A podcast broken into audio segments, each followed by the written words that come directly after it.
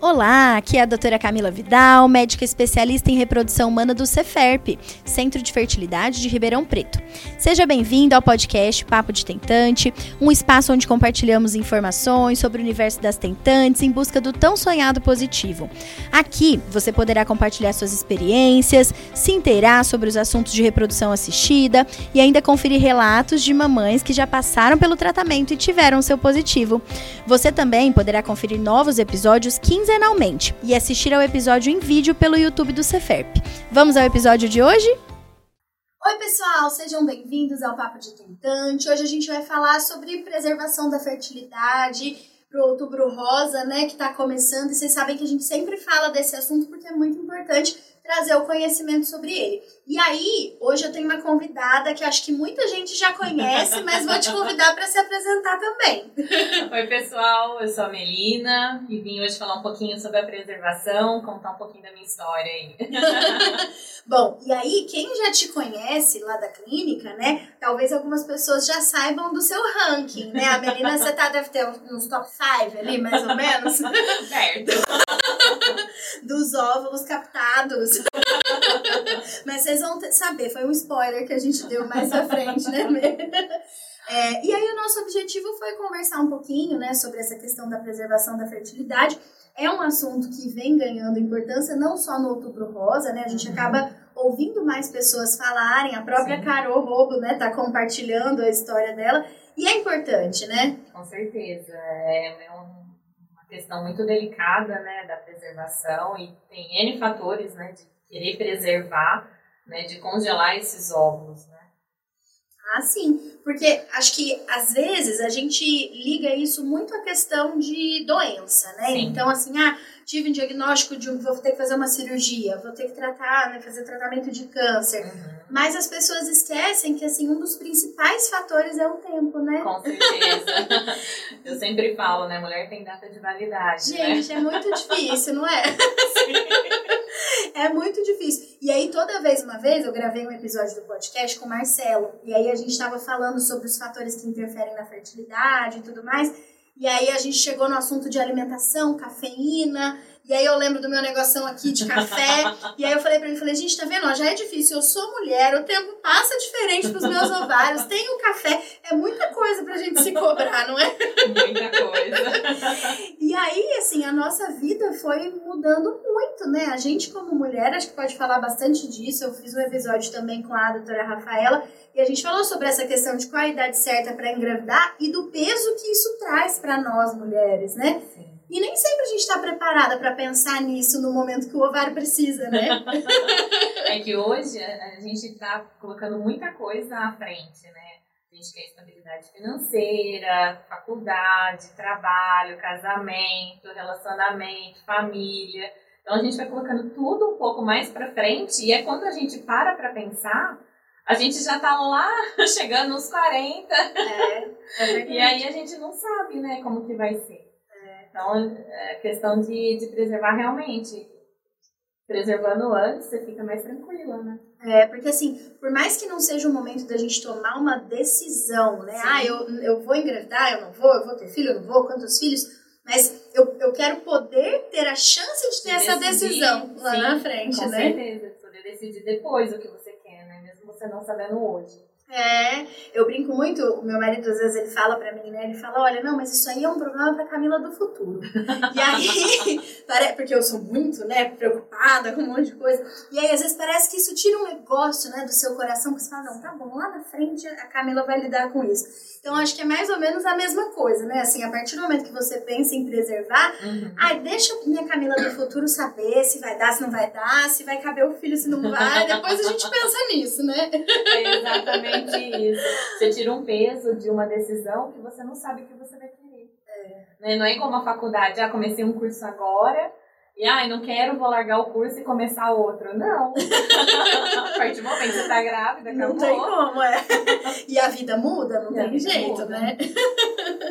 Bom, é, e a gente estava falando, né, que muitas pessoas vem abordando, a gente falou do exemplo da Carol Robo, né, que uhum. comentou da preservação, mas a gente já teve exemplos também da Fernanda Gentil, Ivete Sangalo, que inclusive hoje tem gêmeas, né, desses Sim. óvulos congelados. Então, muitas pessoas que ajudaram a trazer mais consciência para tudo isso, né? Uhum. né? É, bom, e aí a gente já falou em outros episódios, né, do, do, de um aspecto mais técnico, assim, da preservação, né? É, das etapas, de como funciona o passo a passo. Hoje a gente até vai falar sobre isso também, mas com o objetivo de mostrar o outro lado, né, Mê? De contar a história. Hoje você não vai lá estar tá explicando não. passo a passo, né? Mas só pra gente é, situar, né, todo mundo, e nem todo mundo ouviu o episódio mais técnico, mas quando a gente fala em preservar a fertilidade, o conceito por trás disso é a gente quer armazenar os gametas, né, óvulo, espermatozoide, com uma boa qualidade, né, deixar guardadinhos, porque algo pode impactar na qualidade deles, né? Seja o tempo, seja uma quimioterapia, seja uma cirurgia, né? É, então, esse é o, o, nosso objetivo, né? Armazenar esses gametas. Então, é o que a gente comentou, não, não precisa ter uma doença para pensar em preservar, né? Sim. É, é isso mesmo, não precisa estar tá doente para poder ter, realizar o congelamento, né? Você pode muito bem ir preservar e decidir se você quer ter filho futuro ou não, ou se você vai querer usar esse material ou não. Você pode até engravidar natural, mas seu material está preservado lá, para uso posterior. É, você sabe que isso é uma coisa que a gente até tinha programado para falar um pouquinho mais para frente, né, no roteiro, mas eu acho legal a gente abordar que é essa questão de que às vezes, né, as pessoas acham que se elas preservarem é como se para engravidar tivesse que fazer aquilo ali, né? Não. Então, vira e mexe, às vezes eu atendo pacientes que falam assim, tá, mas aí quando eu quiser congelar, quando eu quiser engravidar, o que eu tenho que fazer? Não, você vai tentar engravidar normalmente, se não tiver nenhum impedimento, né? Os óvulos, os embriões, eles vão ser como se fosse um, um seguro, né? Pra uhum. gente usar caso seja necessário, né? E eu acho que isso que você comentou é importante porque às vezes as pessoas elas se privam de, de procurar para não ter aquela sensação de, ah, mas eu não quero ter que depender disso para engravidar depois. Sim. Mas ninguém diz que a gente vai depender, né? Sim, mesmo porque a pessoa pode, às vezes, nem ter tentado engravidar, né? Nem tá querendo engravidar agora, nem tentou, não sabe se consegue engravidar ou não. É mais uma segurança futura, aconteça alguma coisa. É, até, pra, às vezes a gente fala, né? é, a nossa cultura, a gente estava falando antes de começar a gravação sobre culturas, né, pensamento e tudo mais, é, e trazendo para a questão da fertilidade, a nossa cultura ainda é muito de que engravidar é fácil, né? A gente sempre ouve assim, não, minha avó não podia passar no varal se tivesse uma cueca pendurada. Né? Cueca. É. e assim, realmente a gente sabe que existem histórias assim, mas se a gente for olhar pra gente como ser humano, não é bem assim, uhum. né? Pra quando a gente tá tentando engravidar.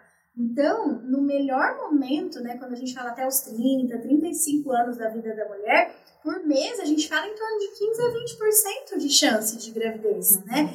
Ou seja, não é tão simples assim. E a gente tem uma cultura muito a pensar em como é que eu vou evitar a gravidez, né?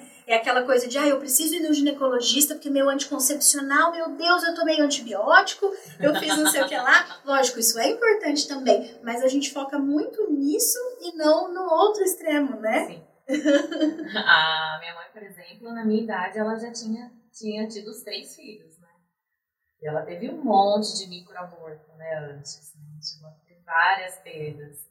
Então, se for para, para calcular, ela engravidou em três vezes, Olha. né? Perto do tanto que ela, tentou, que ela teve o aborto assim, e ela é, tentou, né? É. Então, a gente tem muito mais chance de não engravidar do que de engravidar. Só que agora que você falou na minha idade, eu vou ser obrigada a perguntar para todo mundo quantos anos você tem. Vou fazer 34 em novembro. Não me mata se você quiser editar essa parte. Não tem problema. Mas é, porque entra no que você falou da mudança da, da vida mesmo, Sim. né? Eu nunca esqueço uma dessas postagens de Instagram que eu vi, era uma capa de um jornal. E aí no jornal falava assim: ônibus invade casa e mata velhinha de 42 anos. Gente, velhinha com 42. Então, é, era, era uma outra realidade, é, né? A expectativa de vida era muito diferente, né? Os avanços da medicina eram muito diferentes. Hoje Sim. a vida, graças né, a, a, todos esses avanços, consegue se prolongar, né? E a gente vai junto, né? É. Menos os ovários. Menos os ovários. Bendita Eva que mordeu a maçã. Eu pego ela. Verdade. Mas, bom, só pra gente ter uma noção, a gente falou desses 20% de chance de que já é difícil, só que depois dos 40 anos vai diminuir mais ainda, né? A gente vai falar em 2, 4% ao mês, né? Lógico que depende de vários outros fatores, mas a gente está falando numa média, né? Considerando uhum. que estivesse tudo normal. Então, a gente tem uma redução muito abrupta, né? Assim, da, depois dos 35, principalmente, né? Ela é gradual, mas é porque depois dos 35 a curva ela vai sendo mais rápida. Mais ainda. Exatamente, né? É, lógico que a gente, uma eu tinha né, um, um, professor que falava, a gente não é cartório, né? Não é assim também, fez 35, acabou. Mas, então essa redução ela é progressiva, né? Mas os 35 são para dar um norte para nós do melhor momento para a gente pensar em preservar, né? Sim. É. Aproveitando que a gente está falando dessa questão de melhor momento, nem cabe no viu? mas é porque é uma dúvida bem comum também, assim, das pacientes, de, puxa, mas às vezes eu já tô com 36, 37, qual que é a idade limite para a gente falar em, em preservação da fertilidade? tem a idade limite, né? O nosso objetivo vai ser avaliar o que ela tem de potencial de resposta, né, daquela reserva que ela tem naquele momento uhum. e o que, que aquilo vai trazer de chance de sucesso, né? Sim. Por isso que a gente tenta quanto antes melhor, porque teoricamente com uma qualidade de óvulo de embrião melhor, a gente precisa de um N menor uhum. para falar numa chance de sucesso maior. Mas não tem limite, né? E a gente vê, né, Mê, às vezes mulheres com mais de 35 que tem uma reserva muito boa, que respondem muito bem. Então a gente fala em estatísticas, mas a gente pode estar tanto abaixo quanto acima, né? Você, por exemplo, está acima. Hoje eu já não sei. Quatro anos atrás, sim. É. Bom, é, então, né, falando um pouquinho de, dessa questão de, de como é importante, né, de conscientização, a gente vê que muitas vezes, mesmo a gente falando, as pessoas conhecendo tudo isso, elas não procuram, né, muitas vezes a preservação. O que você acha que impede as pessoas? Eu não sei se é medo, se é achar que engravida fácil, ou se, ah, nunca tentei, não sei nem se eu consigo, ou às vezes achar que o valor para realizar o procedimento é muito caro. Você sabe que essa questão financeira eu acho que é bem importante a gente abordar. Né? Lógico que é, quando a gente fala em tratamento de reprodução humana, a gente sabe que tem um custo, né, uhum. de certa forma elevado, porque a gente lida com muita coisa importada, medicamentos de alto custo, mas às vezes as pessoas elas têm uma ideia fora dessa realidade, né? Eu lembro que a, tem um evento, né, que é o Filho, que se eu não me engano é organizado acho que pela Sociedade Brasileira de Reprodução Humana, não tenho certeza de quem organiza. Mas na, na primeira edição, eles fizeram um, um, uns takes, assim, perguntando para as pessoas quanto você acha que custa uma fertilização? E aí as pessoas, não sei, uns 40, 50 mil? Então, assim, às vezes as pessoas elas não têm muita noção. Lógico que isso varia de lugar para lugar, de uhum. caso para caso, mas às vezes é um preconceito maior do que a realidade, né? É. Mas eu, eu, alguns pacientes já chegam em mim falando, nossa, achei que fosse tanto, eu não sabia que era esse valor, eu já estava preparado para um valor bem maior. Não é, é assim. Né? É. Hoje as coisas estão mais acessíveis, população, né? É, e também é, entra muito, quando, na época que a Fernanda Gentil divulgou que ela congelou óvulos, né? é, muitas pessoas começaram a interagir, comentar, e eu vi uma, uma ideia de uma pessoa que estava comentando que eu achei muito interessante. Que ela falou assim: Poxa, mas a gente se programa para tanta coisa na vida, para reformar a casa, para fazer uma viagem, às vezes para conhecer outro país. E aí a gente vai lá, se organiza, né? Fecha um pacote, divide em não sei quantos boletos, e a gente se, se programa para aquilo porque uhum. é um sonho que a gente quer viver. Sim. Então, por que não a gente se programar para a possibilidade de ser mãe no futuro, né? Entra nos nossos planejamentos da vida também, né? Então, acho que é um pouco dessa, dessa questão. Mas acho que as outras coisas que impedem, concordo totalmente com o que você falou, assim, é achar que engravidar é fácil. E eu acho que também tem aquele, aquele pensamento que é assim, ah, é, não, mas se não der certo agora, tudo bem, depois eu faço uma FIV e tá tudo certo, né? e não é bem assim, né? Porque a gente sabe que um dos maiores fatores que vai impactar na taxa de sucesso da fertilização é justamente o ovário, né? A qualidade do óvulo, para impactar na qualidade do embrião, o número de óvulos que a gente vai conseguir. É, e mesmo que esse cenário seja bom, é um tratamento que vem melhorando as chances de sucesso, mas também não é garantia né, de gravidez. Lógico que a gente falar em congelar óvulo embrião também não é, mas teoricamente a gente está tentando é, dar as melhores condições possíveis para que isso tenha chance de acontecer, né? Acaba tentando é, blindar tudo que puder fazer para ajudar a engravidar, né? E o óvulo é uma delas. É. E você sabe uma coisa também que eu já ouvi de algumas pacientes que têm bastante receio? Porque quando a gente fala em congelar óvulo, às vezes dá aquela sensação que a gente vai pegar o ovário, vai pegar um montão e vai deixar guardado. Então, assim, ó, se você quiser, tá aqui agora. Vai acabar a reserva. É. Né? Não, não vai. É, porque às vezes eu acho que pode ser que gere essa sensação, né? De falar, nossa, mas vamos fazer um, um trato aqui dos meus óvulos, deixar lá com eles, e aí se eu quiser engravidar, tem que voltar lá, né? E na verdade não, porque ele não impacta na reserva ovariana, né? Não, a gente colhe só daquele ciclo. No mês seguinte vai vir novo ciclo e vai estar tá tudo lá de novo. É, então vocês viram, gente. gente não acelera, a gente não gasta, muito pelo contrário. Bom, então agora que a gente já falou um pouquinho da importância, que a gente já falou de é, por que, que às vezes as pessoas não, não querem né, passar pelo processo ou não pensam em passar pelo processo da preservação da fertilidade? Se vocês já esperaram até aqui, é porque vocês querem mesmo saber sobre a preservação e sobre a história. então eu queria te convidar para contar um pouquinho de como foi viver esse processo, tomar essa decisão. É, a decisão, na verdade, começou por fazer um ultrassom.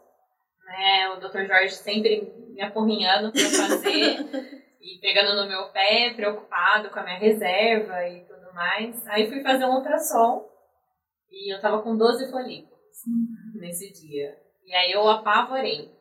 Falei, nossa, eu tô com 12 só. Eu tô com 30 anos, com 12 óvulos, e agora?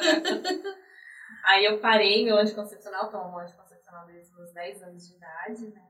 Ou seja, você sabia que a contagem estava falseada pelo anticoncepcional. Sim. Mas mesmo assim dá aquela pulguinha, mas isso foi isso mesmo, né? Já fica com medinho é. já. Aí parei o anticoncepcional um mês e no mês seguinte eu iniciei o tratamento. Ah, vamos fazer o congelamento. Isso porque eu enrolei um ano e meio para fazer. Aí, e na época você ainda não era casada? Não, não era casada. Uhum. Eu fiz em março, se eu não me engano, de 2019. Não estava Aí passei por todo o processo, tomando injeções todos os dias, é, não tive hiperestímulo. Não, isso porque agora você pode contar quantos óvulos você teve, né, Shimon? 43. Olha isso, gente. Não, ela já começa no exagero que ela contou 12, 12 ela estava achando pouco. e assim, tá dentro de uma contagem na média, é que a gente sempre quer estar tá acima da média. E o medo, é. E aí, olha só, né, que, que diferença, né? Porque aí, durante a estimulação, foi aparecendo mais, mais, possivelmente porque antes estava bloqueado pelo anticoncepcional. Sim. E você teve só isso, né, óvulo? Fiz os ultrassons, tomei as injeções, meu marido nem ficava perto, não queria nem ver, nem me ajudar a aplicar, passei tudo sozinha. É, e a gente, no lugar de paciente, não é a mesma coisa, né? Parece que a gente faz quantos remédios precisar no, no outro, mas uhum. na gente parece que dá uma coisa tão. Não é? É, as últimas foram mais complicadinhas, deu um enjoozinho de leve, mas nada, é. nada que não dê pra suportar, né? E você lembra mais ou menos assim quantos dias foram? Porque a gente fala de um passo a passo, mas às vezes eu acho legal contar a sua vivência, porque uma coisa também as pessoas acham que às vezes tem que parar a vida, né? Fala, Nossa, vou ficar duas, três semanas sem poder fazer nada. e ela tava lá atendendo um monte de gente, dia. nem sabe que foi atendido com o ovário dela desse tamanho. Mas foi, foi um tempo, acho que foram uns 10 dias. É, né? Acho que foram 10 ou 12, eu me lembro. É. Mas acho que foi isso. Mas trabalhei todos os dias. esquecia do ultrassom. É, aí tinha que buscar a Melina no final do dia. E aí, nós não vamos ver o ovário hoje? Teve um dia que eu esqueci. Aí fomos fazer no final da tarde, né? Foi. Não façam isso em casa. Mas foi. Então, assim, é... e a gente não precisa normalmente de tantos, né? Porque uma dúvida bem frequente é Ah, preciso ir todo dia na clínica porque eu tenho que fazer a injeção? Não precisa, porque tudo bem que você é enfermeira, mas dá para fazer, né? A própria Sim, pessoa dá. se aplicando depois de orientação, né? Sim, dá, é bem tranquilo. É, e número de ultrassons, tudo bem que tinha facilidade que você estava lá dentro. mas a gente não fala em um número tão grande, né? Não, acho que foram quatro, contando o primeiro. É, é, porque aí a gente faz o do primeiro para ver que tá tudo bem para começar. Uhum. E aí, para ir acompanhando, em torno de uns dois a três nesse meio do caminho, dependendo de como o ovário Sim. responde, né? Então você vê, não é uma. é, não é tão, às vezes, tão difícil quanto as pessoas acham, né? Já, Não. mas tem que fazer ultrassom todo dia, tem que ir na E clínica nem todo parar a dia. vida. É, Comi normal, bebi normal, fui trabalhar normal. não tive mudança nenhuma. é. No dia da coleta dos óvulos é o dia que a gente orienta esse Sim. repouso, né? É. Mas a partir dali, teoricamente, tudo normal, Gente, né? normal. E você já foi normal, né? Tendo colhido 43. É, eu colhi acho que num sábado, se eu não me engano. Teve o aí teve o domingo, domingo de repouso, na segunda tava normal. Mas é, então assim, normalmente os, os desconfortos são mais leves, né? Depende do limiar de cada um e da resposta. A sua resposta foi muito boa e se você é muito resistente à dor, né? Porque quanto mais o ovário responde, né? é, ele vai ocupando um espaço ali onde ele não cabe, né? Não foi Uhum. feito para estar daquele tamanho, né? Então, às vezes, começa a trazer um desconforto um pouco maior. Os níveis Uma hormonais, é, às vezes incomoda um pouquinho mais, mas isso depende muito de pessoa para pessoa e assim, dá para tomar remédio para contornar esses sintomas nesse período também, né? Sim. E aí, quando você decidiu, né, que você ia congelar, na época você tava, você tava noiva já, né? Tava. Não tava casada, mas já tava Não, noiva. tava noiva. É, e aí vocês conversaram, que a princípio ainda não tinha planos para quando ia vir o neném, e ele foi, ele te apoiou, ele concordou. Apoiou. Na verdade, a gente ia só congelar óvulo, só que pela quantidade que, começou a aparecer no ultrassom, e agora? Vai congelar 43 óvulos? O que nós vamos fazer com tudo isso? Aí a gente começou a pensar na possibilidade de fazer um pouco de embrião, né, na verdade.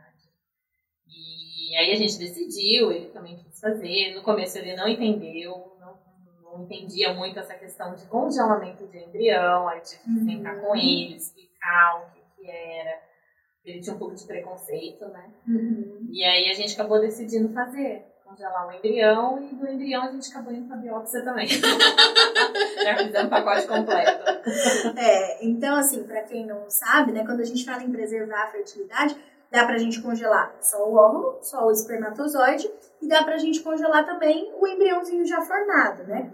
O embrião, ele tende a ser mais resistente, né? Ele já Sim. passou por mais etapas, então... Exato, então, assim, no caso de vocês, como a gente podia escolher, tinha um monte, né? O objetivo, o raciocínio era mais ou menos assim, bom, então vamos injetar alguns desses pra ver como é que eles vão se comportar, né? Uhum. E a gente já conseguir estar um pouco mais embaixo ali daquele funilzinho e saber qual é a qualidade dos nossos embriões, Sim. a questão genética que vocês optaram por avaliar, né? Uhum. Porque quando a gente olha o embrião no microscópio, a gente não sabe a carga genética, né? Então, para saber, a gente precisa fazer a biópsia, então retirar as células, né? Que não prejudica o desenvolvimento do embrião. Uhum. E daquelas células a gente tem a informação da carga genética, né? Para saber quais são os saudáveis geneticamente para transferir depois, né? Uhum. E aí foi o que vocês fizeram, então agora vocês têm óvulo congelado e embriões euploides congelados também, né? Sim. E aí, gente, toda vez que eu falo desse assunto com a Melina, minha próxima pergunta é: tem que buscar essas crianças. Engravidar todo mundo, até, até a equipe, né? Não, deixa eles lá quietinhos, por enquanto. É. E aí, mesmo quando a decisão foi, foi de embrião, é o que você comentou. No começo, às vezes pode dar um certo receio, né? Uhum. Porque tem também a particularidade de, ah, mas e se a gente não usar? Ah, mas quais os, de- os destinos esses embriões podem ter, né? É, mas acho que quando a gente entende essa questão do, do funil, que é o que a gente estava conversando, às vezes faz diferença para a gente tomar essa decisão, né? E eu imagino que foi o que vocês conversaram, né? Você e o seu noivo, para decidirem que esse seria o caminho, né? Sim, por conta da, da quantidade, né? Como a gente teve a, a chance de colher bastante, falou, não, vamos fazer um pouco de embrião e deixar esses embriões congelados, porque a gente não sabe o futuro, querer engravidar, quando a gente vai querer engravidar, e a gente poder tomar essa decisão futura, já que a gente estava com bastante hormônio. Era muito mais fácil a gente deixar o embriãozinho já pronto do que lá no futuro a gente ter que descongelar um monte para formar embriãozinho. Mesmo porque tem a idade não só da mulher, mas tem a idade do homem também. Uhum. Meu marido hoje é mais velho que eu. Uhum. Né? A gente tem diferença de 12 anos. Olha! Então... Acho que eu não sabia disso, assim, certinho. E aí falou, não, vamos congelar um pouco de embrião, a gente já deixa a nossa segurança ali. E a gente decidindo, a gente busca. é, e eu tinha aqui separado para te perguntar, mas acho que você já até comentou, que assim, qual foi aquele momento de falar, não, então agora vai. Porque esse é aquela coisa que a gente sempre fica aquele grilinho ali, né, da consciência, né, falando, olha, você tem que ir atrás, você tem que ir atrás. Eu digo a mesma coisa, eu ainda não congelei. e fica, né, aquela, aquela coisa de, olha, você tem que ver isso, você tem que ver. Só que é aquela coisa que a gente tende a ir procrastinando, né? Não, depois vê, depois vê.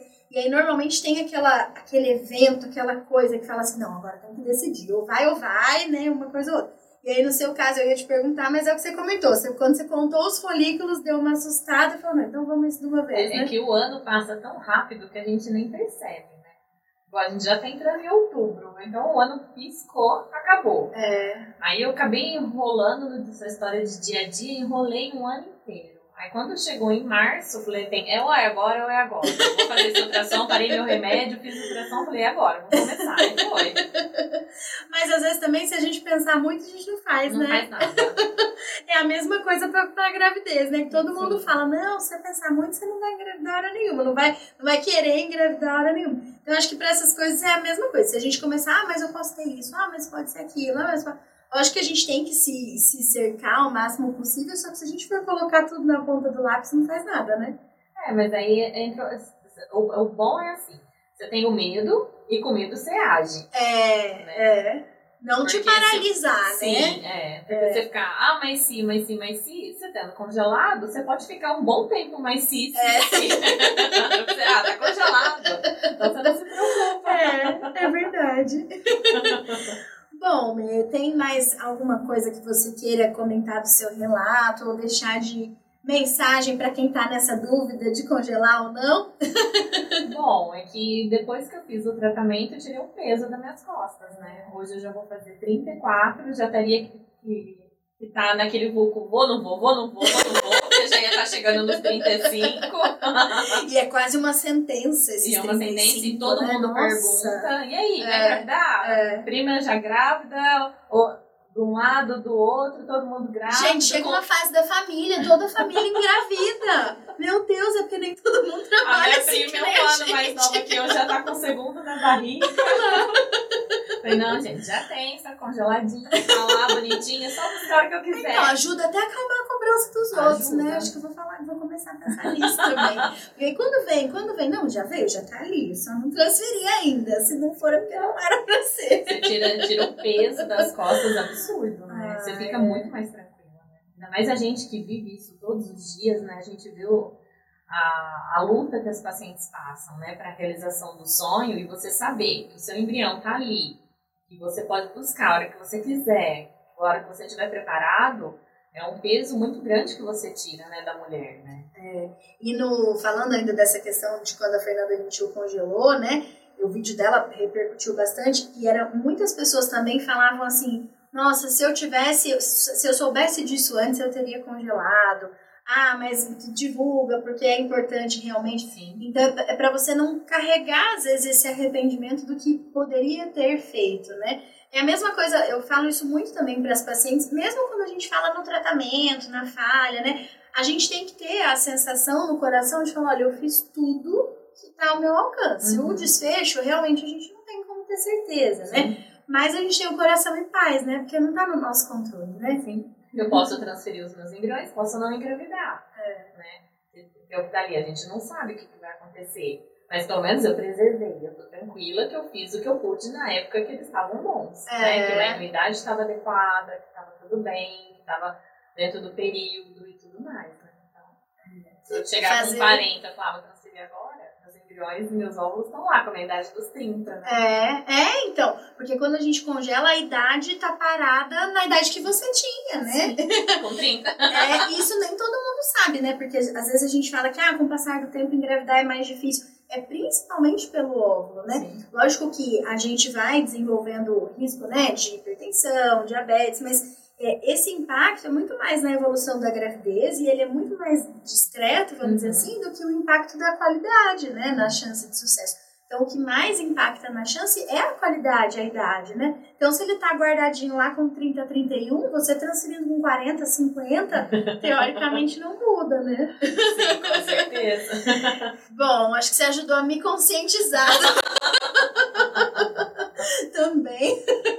Vou deixar essas meninas lá também congeladas. É, então vocês já sabem, ó, se em 2023 eu gravar um podcast e eu falar em outubro que eu não congelei, vocês podem tudo falar aqui, mas como não? Vamos ver.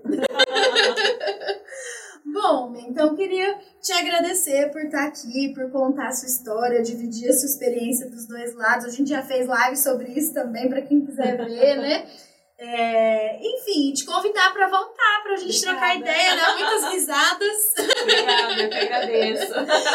E aí, se vocês, né, conhecem alguém que está nessa dúvida ou que não pensou sobre isso, mas que não tinha nem noção, né, de que tudo isso poderia impactar tanto, né, nas nossas chances de engravidar, né, é, encaminhe o podcast, tem texto no blog, tem live, tem post no Instagram, mas encaminhe o conteúdo para ajudar a trazer essa consciência, porque é Sim. muito importante, Ou né? mesmo da que gente- não esteja em nenhum relacionamento, né? Às vezes, uma pessoa que não tá tendo relacionamento nenhum com ninguém e não pensa em engravidar ou não quer pensar sobre isso no momento agora, né?